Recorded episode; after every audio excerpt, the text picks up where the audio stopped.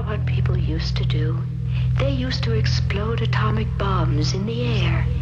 Now, children should have lots of vitamin A and calcium, but they shouldn't have any strontium 90 or cesium 137. These things come from atomic bombs, and they're radioactive. They can make you die. Do you know what people finally did? They got together and signed a nuclear test ban treaty, and then the radioactive poison started to go away. But now, there's a man who wants to be president of the United States, and he doesn't like this treaty. He fought against it. He even voted against it. He wants to go on testing more bombs. And if he's elected, they might start testing all over again.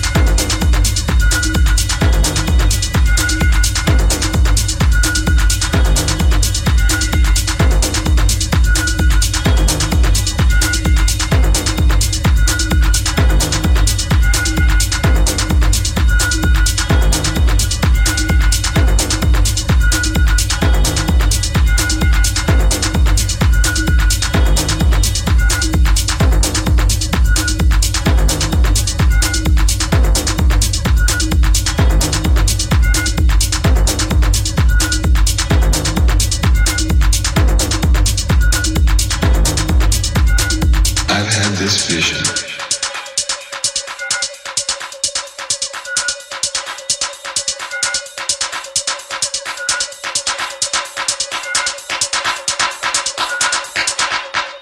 Vision.